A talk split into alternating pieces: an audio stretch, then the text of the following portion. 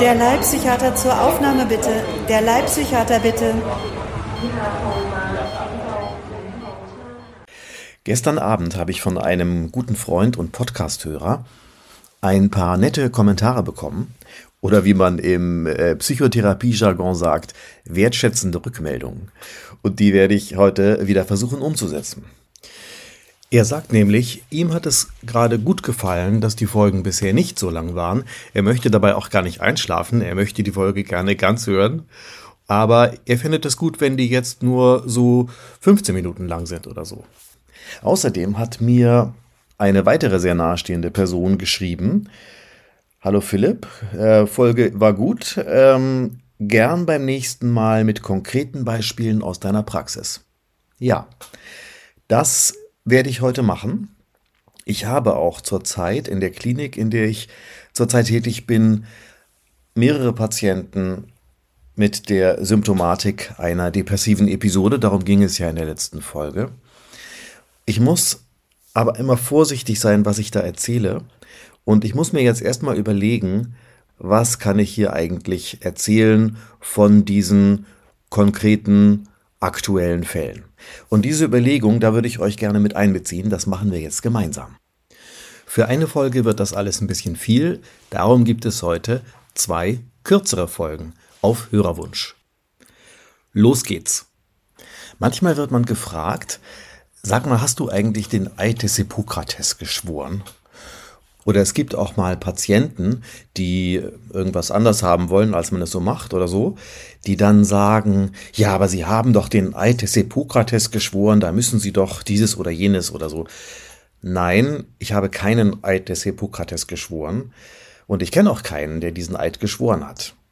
Ich muss aber, um meinen Beruf ausüben zu können, Mitglied einer Ärztekammer sein und da muss ich eine Berufsordnung unterschreiben und die beginnt mit einem Gelöbnis und da steht sowas ähnliches drin. Aber erstmal, was ist eigentlich der Eid des Hippokrates? Dazu schreibt die leitende Medizinerin einer großen Ersatzkasse, der sogenannte Eid des Hippokrates ist ein etwa 2000 Jahre alter Text. Seine Autorenschaft ist nicht eindeutig belegt. Der Eid gilt als erste bindende Formulierung der ärztlichen Ethik. Jetzt schauen wir uns diesen Eid mal an. Der ist nämlich ganz interessant und auch, wie ich finde, ganz lustig. Ich schwöre bei Apollon, Asklepios und Hygieia und Panakeia und allen Göttern und Göttinnen, dass ich nach bestem Vermögen und Urteil diesen Eid und diese Verpflichtung erfüllen werde. Okay, also Apoll, Asklepios, Hygieia und Panakeia, das ist so eine Ärztegötter, eine göttliche Ärztefamilie. Apoll oder Apollon ist in der griechischen Mythologie einer der wichtigsten Götter überhaupt und auch der Gott der Heilkunst. Asklepios oder Eskulap ist auch ein Gott der Heilkunst, ist der Sohn von Apoll und das ist der mit der Schlange, mit diesem Stock, wo sich die Schlange drum windet. Und seine Töchter sind Hygieia und Panakeia oder auch Panakeia. Hygieia auch Göttin der Heilkunst. Ich glaube, auf Altgriechisch heißt Hygieia sogar Gesundheit. Daher kommt auf Deutsch natürlich das Wort Hygiene. Und Panakeia, da gibt es auch ein deutsches Wort. Panacee ist nicht mehr so gebräuchlich, ist ein mythisches Allheilmittel, das gegen alle Krankheiten wirkt. Sowas gibt es leider überhaupt nicht, auch wenn die Werbung euch manchmal anderes verspricht. Also, ich muss ja nicht an all diese Götter glauben, insofern lassen wir das mal weg. Ich zitiere hier mal weiter den hippokratischen Eid, übrigens frei nach einer deutschen Übersetzung von 1938. Ich schwöre den, der mich diese Kunst lehrte, meinen Eltern gleich zu achten, mit ihm den Lebensunterhalt zu teilen und ihn, wenn er Not leidet, mit zu versorgen, seine Nachkommen meinen Brüdern gleichzustellen und wenn sie es wünschen, sie diese Kunst zu lehren, ohne Entgelt und ohne Vertrag. Ja, also mein Doktorvater, den ich sehr schätze und äh, verehre tatsächlich. Wenn es dem jetzt finanziell schlecht gehen würde, dann würde ich vielleicht auch meinen Lebensunterhalt mit ihm teilen. Aber seinen Kindern und allen anderen Lehrern, Professuren, Professorinnen, die ich an der Uni hatte, ich glaube, das schaffe ich nicht ganz. Na gut, ich äh, zahle ja meine Steuern und äh, zahle auch in das Ärzteversorgungswerk ein. Vielleicht können wir das mal gelten lassen als Erfüllung dieses Teil des Eids. Meine Verordnungen werde ich treffen zu Nutz und Frommen der Kranken, nach bestem Vermögen und Urteil. Ich werde sie bewahren vor Schaden und willkürlichem Unrecht. Ja, das kann ich unterschreiben. Ich werde niemandem, auch nicht auf seine Bitte hin, ein tödliches Gift verabreichen oder auch nur dazu raten. Das ist interessant, eine ganz aktuelle Diskussion, Sterbehilfe. Da wird äh, viel drüber nachgedacht. Auch werde ich nie einer Frau ein Abtreibungsmittel geben. Heilig und rein werde ich mein Leben und meine Kunst bewahren. Ja, auch das mit der Abtreibung ist ja in vielen Ländern eine große aktuelle Diskussion. In Deutschland gesetzlich geregelt und zwar ganz anders, als es in diesem Eid heißt natürlich. Auch werde ich den Blasenstein nicht operieren, sondern es denen überlassen, deren Gewerbe dies ist. Ja, das mache ich gerne, das überlasse ich gerne den Urologen, den Chirurgen, die sich damit besser auskennen. Ich werde keinen Blasenstein operieren. Ich will zu Nutz und Frommen der Kranken eintreten, mich enthalten jedes willkürlichen Unrechtes und jeder anderen Schädigung, auch aller Werke der Wollust. Ja, das ist zwar komisch formuliert, aber es ist ein wichtiges Thema. Es gibt Patientenmissbrauch durch Ärztinnen und Ärzte, das gibt es auch im Bereich der Psychotherapie und da finde ich es besonders schlimm. Also ja, ganz wichtiger Punkt.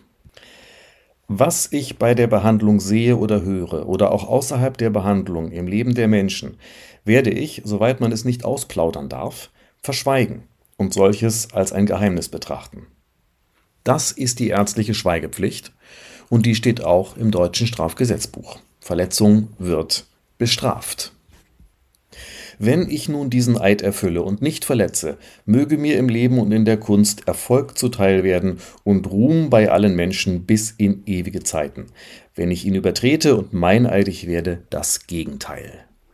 Das war der hippokratische Eid und das mit dem Erfolg im Leben und in der Kunst und mit dem ewigen Ruhm, das möchte ich natürlich auch. Deswegen mache ich ja auch diesen Podcast. Ne? Ähm, ich habe aber gewisse Zweifel, dass mir das mit dem ewigen Ruhm gelingt und vielleicht kommt es ja auch gar nicht so sehr drauf an. Also insgesamt ist in diesem Eid des Hippokrates ja schon einiges drin, was man gebrauchen kann, was irgendwie auch noch aktuell ist. Manches ist ein bisschen krude und veraltet. Gut, das mit den Blasensteinen, das gibt nun mal auch Ärzte, die das heute machen. Zum Glück nicht ich, sondern Leute, die sich damit auskennen. Und äh, diese ganze Stimmung in diesem Eid, also es ist so ein bisschen so eine Erhebung dieses ärztlichen Berufs in den göttlichen Bereich. Ähm, man würde da so eine, äh, es klingt so, als würde man so eine, so eine Kaste schaffen von äh, ganz besonderen Menschen, die also das können, was andere nicht können und so weiter. Ich sehe das, ich glaube, man sieht das heute ein bisschen anders. Der ärztliche Beruf ist ein helfender, äh, ja, vielleicht ein heilender Beruf, wie andere auch. Es ist ein Dienstleistungsberuf, ein, wie ich doch meine, wichtiger Beruf, aber es ist jetzt nicht so anders als andere wichtige Berufe auch, äh, die man, dass man das jetzt so in so einen, in so eine sphärische, mystischen Bereich erheben müsste. Deswegen ist das Ganze so ein bisschen veraltet. Und manche Dinge, so wie das mit der Sterbehilfe und mit der Abtreibung, das sieht man eben heute auch unter ethischen Aspekten ganz anders. Und ich kann auch nicht alle Söhne und heute würde man natürlich auch sagen, Töchter meiner Lehrerinnen und Lehrer die Medizin lehren und äh, die alle versorgen, wenn die finanzielle Schwierigkeiten haben. Das ist alles so ein bisschen veraltet. Daher zusammenfassend nochmal die leitende Medizinerin einer großen Krankenkasse. Den hippokratischen Eid in seiner ursprünglichen Form muss heute kein angehender Mediziner mehr leisten. Er ist auch nicht rechtswirksam. Heute wird jeder Arzt, der in Deutschland seine Approbation erhält, auf die Berufsordnung der Ärztekammer verpflichtet. Diese enthält unter anderem das Genfer Gelöbnis, eine modernisierte Form des alten Schwurs. Also, ich bin erstmal gebunden an das Strafgesetzbuch, Paragraph 203. Wer unbefugt ein fremdes Geheimnis, namentlich ein zum persönlichen Lebensbereich gehörendes Geheimnis oder ein Betriebs- oder Geschäftsgeheimnis offenbart, das ihm als Arzt und so weiter anvertraut worden oder sonst bekannt geworden ist, wird mit Freiheitsstrafe bis zu einem Jahr oder mit Geldstrafe bestraft. Dann bin ich gebunden an eine ärztliche Berufsordnung, die das eben genannte Gelöbnis enthält. Das ist etwas moderner und vernünftiger aus heutiger Sicht formuliert, leider auch so ein bisschen schwülstig. Also ich lese euch das jetzt nicht im Ganzen vor, aber das fängt an, als Mitglied der ärztlichen Profession gelobe ich feierlich, mein Leben in den Dienst der Menschheit zu stellen. Und dann geht es um Autonomie und Würde der Patienten, höchstem Respekt vor menschlichem Leben, dann heißt es weiter unten, ich werde die Ehre und die edlen Traditionen des ärztlichen Berufes fördern. Ja, da ist wieder so ein bisschen dieses, dieses, diese Erhebung des Berufs drin. Na gut, ist ja auch äh, schon wieder etwas älter von 1948, aber mehrfach bestätigt und eben aktuell gültig in der ärztlichen Berufsordnung. Und da steht auch drin, ich werde die mir anvertrauten Geheimnisse auch über den Tod der Patientin oder des Patienten hinaus wahren. Dann bin ich natürlich ans Datenschutzrecht gebunden, an die DSGVO. Und das steht auch jedes Mal in meinem Vertrag. Ich habe hier gerade den äh, einen neuen Vertrag vorliegen für meinen nächsten Einsatz dann im nächsten Monat. Und da gibt es einen Paragraphen Datenschutz, Vertraulichkeit. Da muss ich unterschreiben, dass ich mich an die DSGVO halte und äh, manches andere. Da steht auch drin, ich bin verpflichtet, sämtliche Unterlagen, Betriebs- und Geschäftsangelegenheiten und sonstige Informationen mit dem Unternehmen, also mit dem Krankenhaus, die mir zur Kenntnis gelangt sind, streng vertraulich zu behandeln und nicht für Zwecke Dritter zu verwenden. Das heißt, ich darf nicht nur, ähm, muss nicht nur den Datenschutz für die Patientinnen und Patienten wahren, sondern auch für die Krankenhäuser, für die ich arbeite.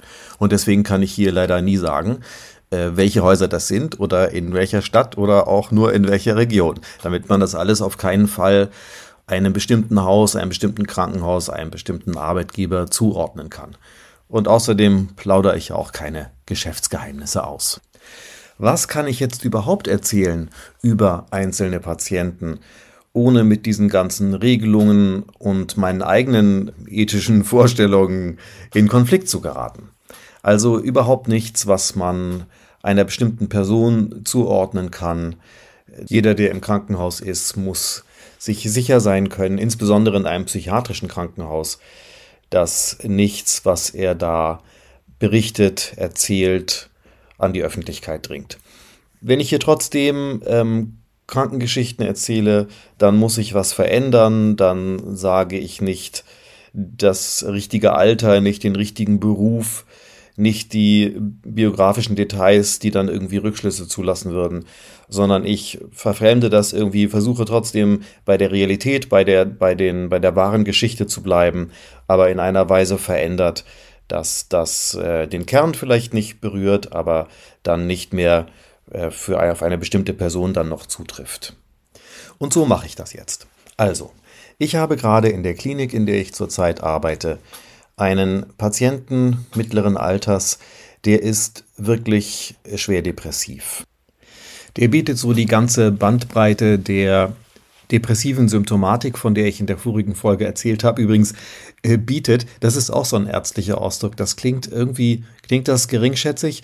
Ich weiß es nicht. Das ist so ein technischer Ausdruck. Also damit sagt man, dieser Patient hat leider alles, was so eine depressive Episode in einer schweren Form ausmacht.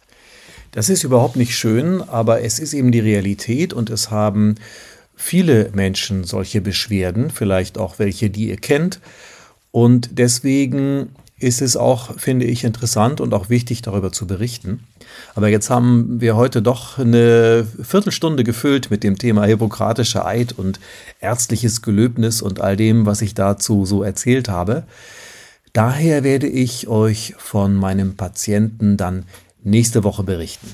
Bis dann. Tschüss.